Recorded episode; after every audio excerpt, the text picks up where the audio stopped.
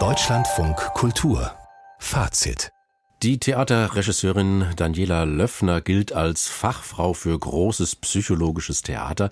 Mit ihrer empathischen Turgenev-Adaption Väter und Söhne war sie 2015 zum Theatertreffen eingeladen.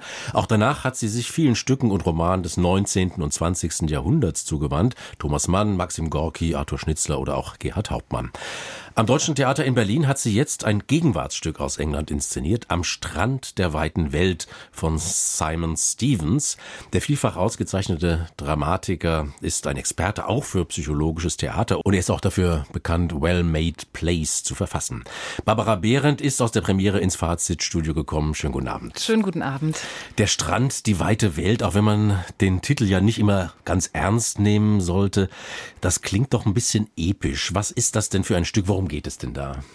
Ja, der Titel stammt aus einem Gedicht von John Keats. Ist ja auch ein Melancholiker und Romantiker, der darin nach der äh, verlorenen Liebe, nach der vergangenen Liebe, nach dem uneingelösten Leben fragt. Und so ist es eigentlich auch hier, obwohl es jetzt erstmal eher prosaisch daherkommt an diesem Abend. Also es ist kein neues Stück von Simon Stevens. Es stammt aus dem Jahr 2006, ist in Deutschland aber noch wenig gespielt worden.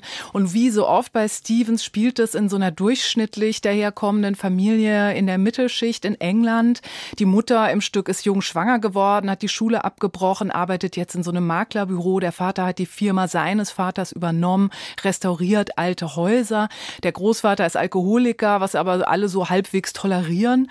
Und dann gibt es die beiden Söhne. Alex ist 18 und Christopher ist 15 und Alex hat seine erste Freundin Sarah. Alex, hol uns doch bitte noch ein paar Kippen. Chris, ich warte auf Sarah.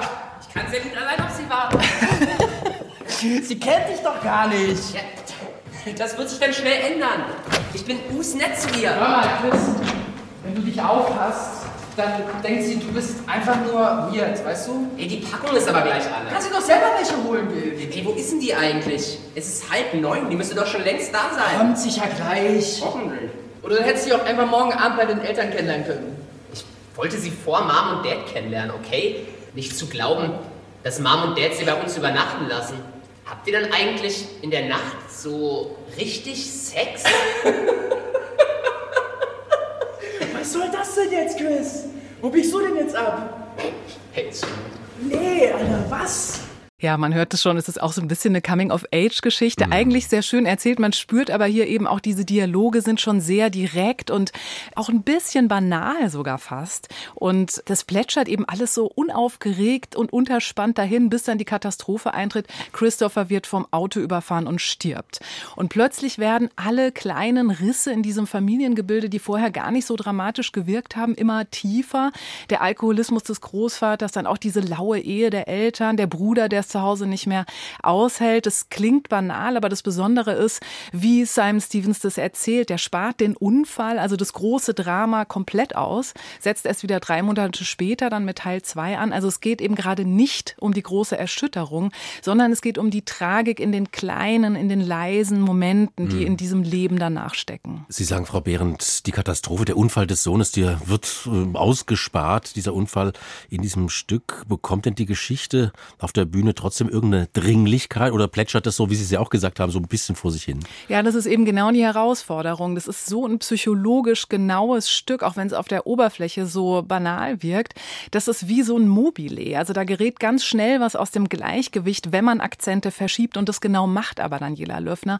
Und ich finde nicht zum Positiven des Abends. Also ein Beispiel bei dieser Familie Holmes liegt ja schon am Anfang einiges im Argen, wie halt in jeder Familie. Und die Ehe von Peter und Alice ist eben schon in der ersten Szene einfach nicht so wahnsinnig harmonisch. Das ist einfach grauer Alltag. Hier aber wirkt bis zu Christophers Tod alles wirklich wie Friede, Freude, Eierkuchen. Alle sind mhm. wahnsinnig herzlich und nett zueinander, bis dann das Unglück hereinbricht. Und die Figuren plötzlich ganz andere werden. Oder es gibt die Szene, in der Alice fast eine Affäre mit ausgerechnet dem Mann anfängt, der Christopher überfahren hat, weil der eben kommt und sich tausendfach entschuldigt. Hier ist es eine Frau, es ist eine lesbische Anziehung, was absolut denkbar ist, aber die beiden fallen dann gleich so übereinander her. Es ist alles ein bisschen gröber, ein bisschen hölzerner, emotional überspitzt und ich würde auch sagen psychologisch ungenauer. Und deshalb ist es dann mitunter auch ein bisschen zäh und angestrengt, weil man irgendwie das Gefühl hat, diese Gefühle werden behauptet. Ein realistischer Stoff. Beschreiben Sie doch ein bisschen das Bühnenbild, das Setting. Das Bühnenbild hat mir wirklich gut gefallen von Wolfgang Menadi. Das ist ein schöner Kontrast zu diesem Realismus des Stücks. Das ist ein weißes Rund, das sich dreht und sich aber auffächern kann wie so eine Spirale, so dass unterschiedliche Ebenen entstehen und man auch das Gefühl hat, der Erdboden tut sich immer so ein Stück weit auf, hier und da in den Szenen. Und darauf sind so unterschiedliche Möbelstücke platziert, eine Gitarre, ein Kühlschrank, ein Stuhl, die dann ab und zu mal rausgezogen werden werden können. Und alle SchauspielerInnen sitzen halt den ganzen Abend über auf der Bühne zusammen, spielen gemeinsam, schauen sich beim Spielen zu. Das macht Daniela Löffner eigentlich fast immer so. Und am Ende schwebt dann aber noch so ein hölzerner Balken über der ganzen Familie, den dieser Vater da aufgestellt hat als Restaurator, wie so ein Damoklesschwert. Und das war mir dann auch wieder einfach ein Stück weit zu dick mhm. aufgetragen. Jetzt möchte ich natürlich auch wissen, wie Sie die Akteurinnen empfunden, erlebt haben, Frau Behrendt. Daniela Löffner hat ja schon häufiger mit dem bewährten Deutsche Theaterensemble zusammengearbeitet, mit Alexander Kuhn, mit Kathleen Morgenmeier, Katrin Wichmann. Können Sie das Stück tragen? Also im Grunde genommen können sie das schon, weil das einfach wirklich sehr gute Schauspieler sind. Das ist schon ein tolles Ensemble. Alexander Kuhn ist dieser Vater Peter, der erst so ganz naiv und schluffig daherkommt und dann aber immer wütender und vehementer und verzweifelter wird. Und Kathleen Morgenmeier ist eine Schauspielerin, die Verzweiflung ohnehin wirklich sehr überzeugend spielen kann. Niklas Wetzel als dieser Alex äh, hat mir auch sehr gut gefallen. Aber wie gesagt, es ist alles ein bisschen zu bedeutungsschwanger. Es ist ein bisschen dick aufgetragen, was die da alle machen, weil die sich wahnsinnig schnell verändern von dieser heilen Familie hin zu diesem Unglück, zu diesem Ausagieren dann am Ende. Und das passt nicht so gut zu diesem psychologischen Realismus von Simon Stevens, auch wenn es in Teilen wirklich auch ein berührender Abend ist mhm. und auch überzeugen kann. Das ist vielleicht jetzt auch ein bisschen Jammern auf hohem Niveau, was ich hier anprangere, weil Daniela Löffner eben auch schon so starke Abende gemacht hat.